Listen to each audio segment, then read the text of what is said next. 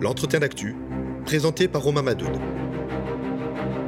Comment le gouvernement fait la chasse aux chômeurs Avec Claire Vives.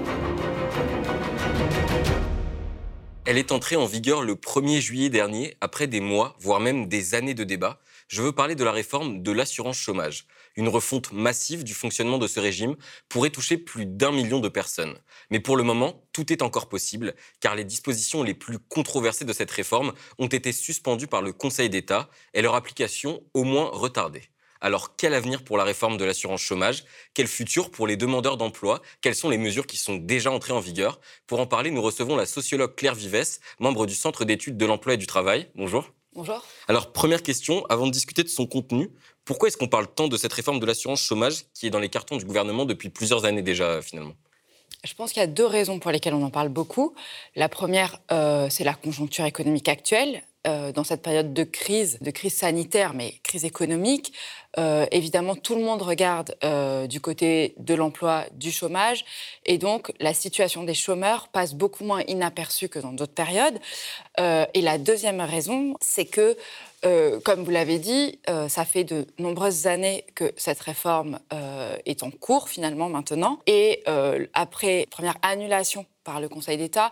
Le gouvernement a dû s'y prendre à deux fois pour euh, refaire cette réforme. Et donc là, il a proposé une nouvelle version de la réforme. C'est aussi pour ça que les projecteurs sont vraiment braqués sur cette réforme. Alors, J'en parlais en introduction, le Conseil d'État a suspendu les nouvelles règles de calcul des indemnités chômage le 10 juin dernier. C'était une victoire pour les syndicats et les organisations de gauche notamment qui s'y opposaient. Qu'est-ce qui devait changer? Alors, le point qui a été suspendu par le Conseil d'État, c'est le mode de calcul euh, du salaire de référence et donc de l'indemnité perçue par les chômeurs. C'était euh, un des points centraux de la réforme et le point le plus contesté. En fait, euh, ce que faisait cette réforme, c'est qu'elle changeait la manière de calculer, de calculer le montant de l'indemnisation en changeant la manière de calculer euh, ce qu'on appelle le salaire de référence.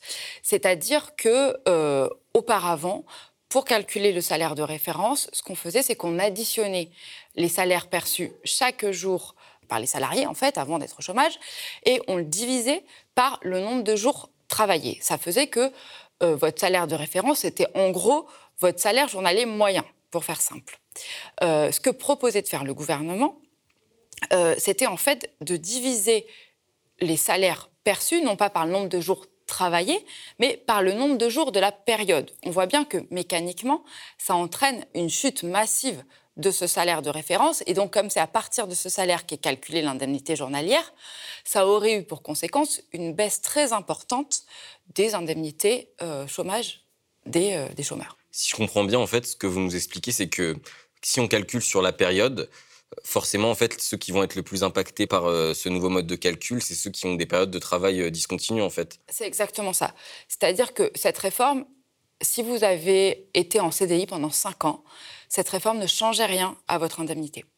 Par contre, si dans la période de référence, alors pour faire simple, on va dire que c'est 24 mois, ou alors la période qui sépare la dernière fois où vous aviez été indemnisé et en fin de droit, euh, les personnes qui au cours de cette période, ont connu des épisodes de chômage internes à la période, elles étaient, étaient pénalisées. Mais ce sur quoi j'aimerais quand même insister, c'est qu'on a tendance à dire, oui, ce sont les, ce que le gouvernement appelle à tort des permittents, les intermittents de l'emploi, euh, qui, sont, euh, qui sont pénalisés. C'est vrai, c'est eux qui auraient été le plus pénalisés. Mais il faut quand même insister sur le fait que toute personne qui avait un trou dans sa période de référence aurait été pénalisée. C'est-à-dire que si vous avez eu un contrat euh, de trois mois, puis ensuite deux mois de chômage et ensuite un contrat de six mois, vous n'êtes pas un travailleur avec des emplois particulièrement instables, mais pour autant, vous auriez aussi été pénalisé. C'est-à-dire que cette, réforme pénalisait tout le monde, sauf les gens qui, en gros, euh, sortaient d'un CDI ou d'un CDD de deux ans. Alors peut-être que vous pouvez nous expliquer un peu ce que veut dire le mot permittant, du coup, qui a été, beaucoup employé justement. Ça fait référence à quelle catégorie de travailleurs? Le, terme de permittent, euh, c'est un terme qui a été employé euh, par le gouvernement euh, notamment, mais je refuse d'employer parce que c'est un, terme qui vient en fait initialement du secteur du spectacle et on, opposait les intermittents du spectacle avec les permittents, qui sont des personnes qui n'ont qu'un seul employeurs, mais qui pourtant ont des contrats discontinus. Alors que là, on a voulu l'employer pour des gens qui multiplient les contrats courts, sauf que ce qu'il faut savoir, c'est que ces permittents, ils ont plusieurs employeurs. Donc euh, dire qu'ils devraient relever avoir qu'un seul contrat, c'est faux, parce que ce sont des gens qui euh, enchaînent les contrats courts et qui enchaînent les employeurs. mais c'est effectivement de, cette population-là dont on a beaucoup parlé au sujet de la réforme d'assurance chômage, c'est-à-dire euh, des gens qui, euh, alternent euh, les périodes d'emploi et de chômage avec des contrats parfois de un jour, voire moins, d'une semaine, deux semaines, et avec des passages par le chômage entre leurs contrats. Alors, donc, vous, vous n'aimez pas trop employer ce terme. Malgré tout, donc, le gouvernement affirme que la réforme, elle vient en aide justement à ces permittents-là. Alors, comment vous expliquez cette contradiction? Puisque de fait, visiblement, si euh, on applique le nouveau mode de calcul, ces personnes-là seront malgré tout euh, impactées négativement par, la réforme. Ah oui, alors, ce sont les, les personnes à l'emploi discontinu, ce sont les personnes qui euh, sont le plus touchées par la réforme et le plus touchées négativement. Là, il n'y a, pas, a pas de doute possible. après, ce que, ce que dit le, gouvernement, c'est un argument auquel je souscris pas du tout et qui fondent le refus du, Conseil d'État et qui fondent la suspension par le Conseil d'État, ce serait de dire en donnant moins de droits aux précaires, on va les inciter à sortir de la précarité. Ce qui laisse entendre qu'en fait, les gens choisiraient la précarité et qu'ils choisiraient un contrat, de travailler en contrat court plutôt que de travailler sur des contrats euh, plus longs, voire en CDI, comme si en gros les gens refusaient des CDI, ce qu'on ne voit pas trop euh, en ce moment on est un peu sur euh, la lame de fond des profiteurs du système, entre guillemets. quoi. C'est exactement ça, c'est-à-dire l'idée de dire que les, que les allocataires, ces allocataires-là, feraient des calculs et que dans leurs calculs, ils auraient intérêt à être précaires et c'est pour ça qu'ils seraient précaires. En gros, c'est un renversement total de, de l'approche qui consiste pas à dire les personnes sont indemnisées parce qu'elles sont précaires, ce qui est en fait le cas, mais le gouvernement dit elles sont précaires parce qu'elles sont indemnisées. Alors, plusieurs rapports, des missions ont été commandés à différents experts pour analyser la pertinence euh, de cette réforme. Vous avez vous-même fait partie d'une équipe de recherche dans le cadre d'une étude commandée par la DARES, donc, euh, qui est le département de recherche du ministère du Travail, en gros. Qu'est-ce que vous avez fait concrètement et qu'est-ce que vous avez déduit justement de, ces travaux? Alors, effectivement, euh, j'ai contribué à un travail commandé par la DARES. Il faut savoir que c'est des travaux qui ont été commandés euh, bien avant, cette dernière euh, étape de, l'entrée en vigueur de, la réforme, puisque euh, on a commencé nos travaux en, 2018. Enfin, ce, qu'on a, fait, c'est qu'on a interrogé, enfin notamment, on a interrogé des travailleurs, des travailleurs en contrat court pour essayer de comprendre leur vécu à la fois de l'emploi et leur vécu du chômage, et pour interroger aussi cette soi-disant optimisation euh, de l'usage de l'indemnisation chômage. Et euh, ce qu'on a, ce a vu, ce qu'on a montré, c'est qu'en fait, euh, ces travailleurs-là sont avant tout des travailleurs. là, on essaye de, de, de, dire qu'ils réfléchiraient en tant qu'allocataires de l'assurance chômage, mais en fait, c'est des gens qui réfléchissent en tant que travailleurs. Et donc, ce qu'ils font, c'est qu'ils ont des contrats de travail, ils cherchent à en avoir d'autres. Quand, par exemple, ils travaillent, ça arrive qu'ils travaillent avec des mêmes employeurs, bah, si en fait, ils disent non, ce qui se passe, c'est que euh, l'employeur ne, les rappelle pas. N'importe qui qui a fait, euh, qui a poussé l'apport d'une agence d'intérim, de travail temporaire, c'est bien que on peut peut-être dire une fois non à une agence temporaire, on ne dit pas deux fois non à une agence temporaire, elle ne vous rappelle plus. Donc c'est vraiment ça qu'on a, enfin, qu'on a vu. On a vu aussi qu'il fallait euh, distinguer selon les secteurs, c'est-à-dire qu'il y a des secteurs qui fonctionnent structurellement sur le, CDD très court ou alors structurellement sur l'intérim. Et les fonctionnements sectoriels doivent être pris en compte et il ne faut pas avoir une approche globale, globalisante en fait du contrat court. Alors, ce qui s'est dit dans ces entretiens, ça contredit un peu toujours cette euh, version de les allocataires restent allocataires parce qu'ils ont intérêt à rester allocataires euh, pour euh, gratter les aides en fait en gros. Et une autre, un autre point qu'il faut avoir en tête, dans le fonctionnement de l'indemnisation chômage aujourd'hui, c'est que dans, les, dans, ces personnes qui alternent emploi et chômage, euh, il arrive que, en gros, certains mois, euh, elles vont peut-être travailler tout le mois, donc elles ne vont pas être indemnisées. Il y a des mois où elles ne vont pas travailler du tout. À ce moment-là, elles vont être indemnisées. Mais il y a des mois où aussi elles vont travailler trop pour être indemnisées. C'est-à-dire qu'en fonction de leur revenu de référence, elles ne peuvent pas gagner plus que leur revenu de référence. Donc ces mois-là, elles vont être ce qu'on appelle indemnisables non indemnisés. Il faut savoir que les allocataires indemnisables non indemnisés, c'est un quart des allocataires. C'est-à-dire c'est des gens qui sont inscrits à Pôle Emploi, qui ont des droits au chômage, mais qui travaillent trop pour être indemnisés un mois donné. Donc l'idée de l'allocataire qui attendrait, elle est fausse, parce que ce qu'on voit, c'est que ces allocataires indemnisables, non indemnisés, c'est bien des gens qui ont des droits au chômage, mais qui travaillent trop pour euh, avoir des droits. Donc ça, ça contredit une fois de plus cette idée-là. Alors, cette réforme, elle est vendue comme une réforme en soutien euh, aux travailleurs précaires. Vous n'êtes pas trop d'accord avec, euh, avec cet argument-là? Non, je suis absolument pas d'accord. C'est-à-dire que le, soutien, il est, il est pensé et il est même affirmé comme tel. Il est de dire on vous enlève des droits pour vous désinciter à être précaire. Non, je ne suis pas d'accord avec ça.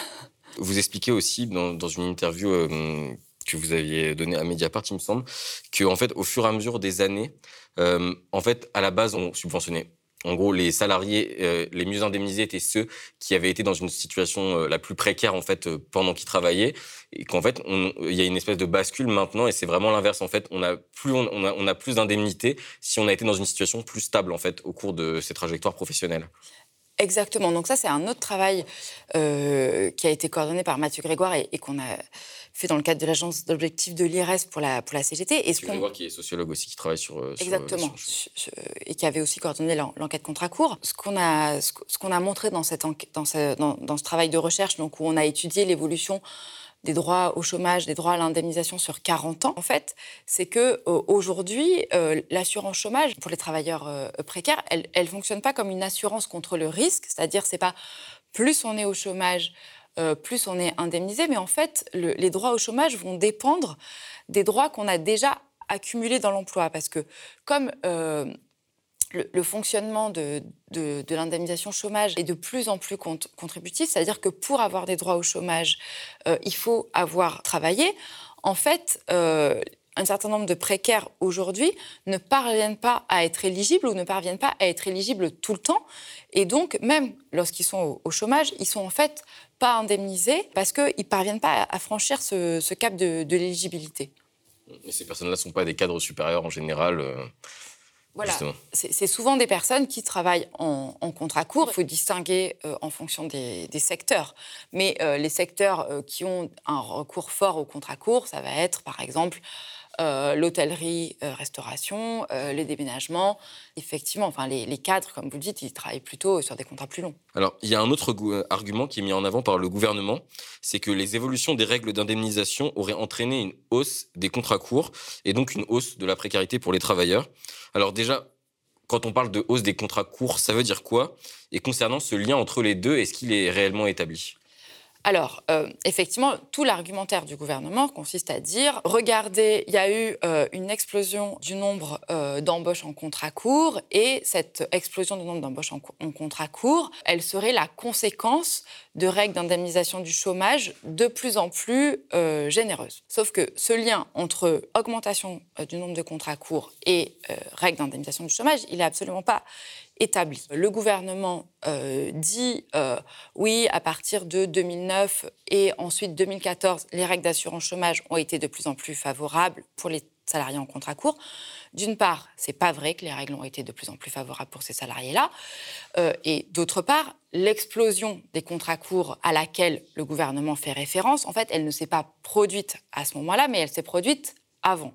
Il y a eu euh, une augmentation, mais là c'est plutôt euh, au début des, années 2000 jusqu'à peu près en 2000-2010. Il y a eu un raccourcissement de la durée des contrats.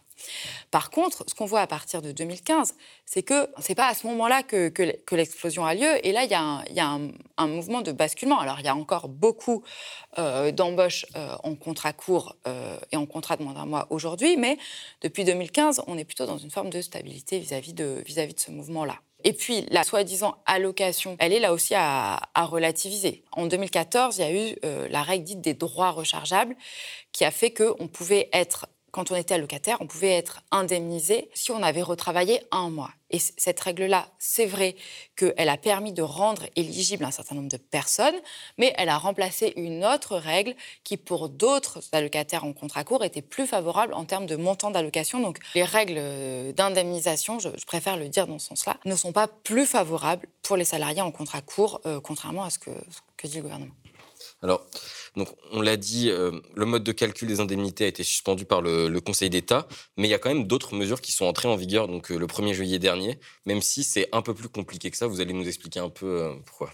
Alors, effectivement, la réforme d'assurance chômage est entrée en vigueur au 1er juillet. Il y a deux dispositions euh, qui sont entrées en vigueur. C'est le fait que pour être éligible, il faudrait avoir cotisé six mois dans les 24 derniers mois et une autre règle qui est une règle de dégressivité des allocations pour euh, les allocataires dont le revenu était supérieur à 4 500 euros bruts par mois. Sauf que, c'est là où c'est plus compliqué, l'entrée en vigueur de ces deux règles est soumise à euh, un critère dit de retour à meilleure fortune, autrement dit, une amélioration euh, de la euh, situation euh, économique.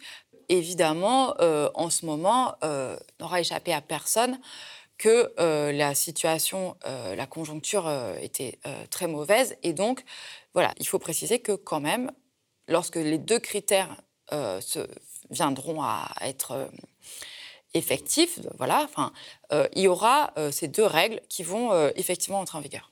D'ailleurs, pour la première règle, vous disiez six mois. Avant, c'était euh, quatre mois. Voilà, juste pour. C'est ça. Donc, euh, parmi ces mesures, il y en a une qui est mise en avant comme un pare-feu contre les abus des entreprises. Donc, dans, dans la nouvelle réforme de l'assurance chômage, c'est le système de bonus-malus. Est-ce que vous pouvez nous expliquer un peu en quoi ça consiste? C'est l'argument avancé qui est de dire que. Euh, pour lutter contre la précarité, il y aurait deux leviers. Le premier levier, c'est enlever des droits aux précaires.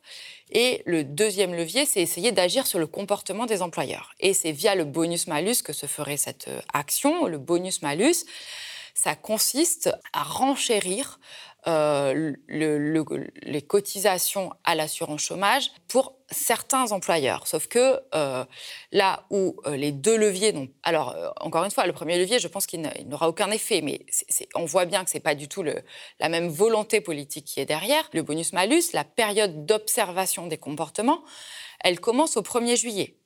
Mais les mesures qui, qui sont censées renchérir le coût euh, pour les employeurs n'interviendrait qu'en septembre 2022. Donc on voit que si le, Conseil d'État n'était pas intervenu, euh, les mesures pénalisation des allocataires intervenaient au 1er juillet, alors que les mesures euh, pour les employeurs, c'était en septembre 2022. Premier élément.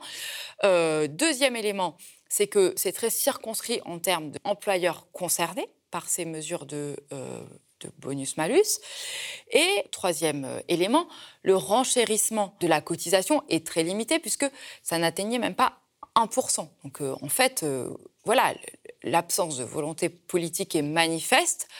Et en plus, on pourrait discuter aussi de l'efficacité d'une telle mesure pour agir sur les comportements des employeurs. Quels auraient été les employeurs ou quels seront les employeurs concernés par ce système de bonus-malus. D'ailleurs, donc le malus, c'est le renchérissement de la cotisation, si j'ai bien compris.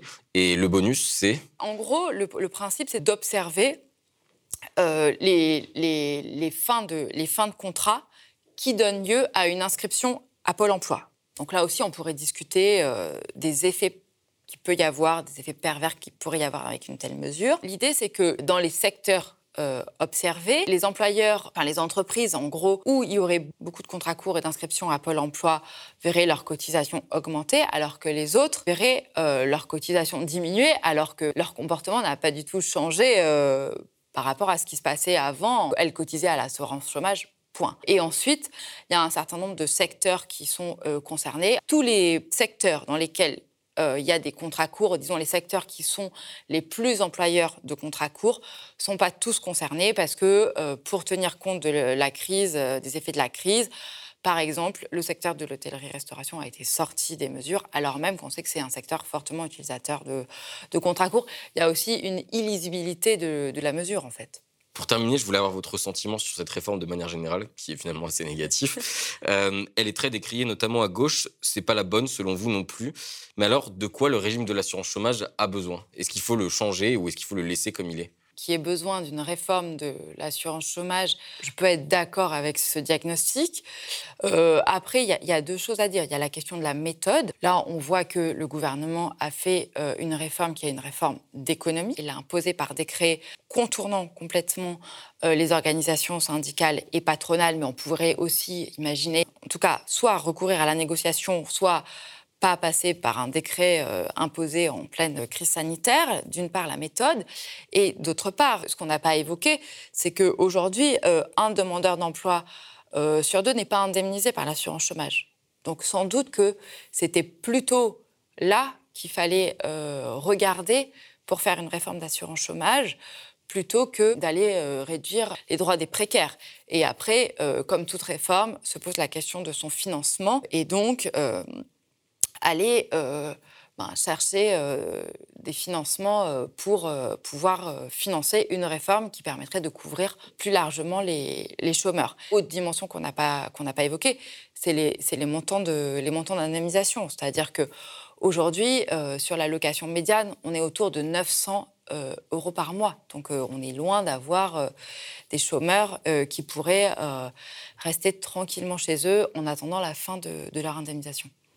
Merci Claire Vives d'être venue sur le plateau du Média TV pour euh, nous parler de la réforme de l'assurance chômage dont une partie est entrée en vigueur euh, ce 1er juillet. Merci. Merci à vous. Le média devient une coopérative.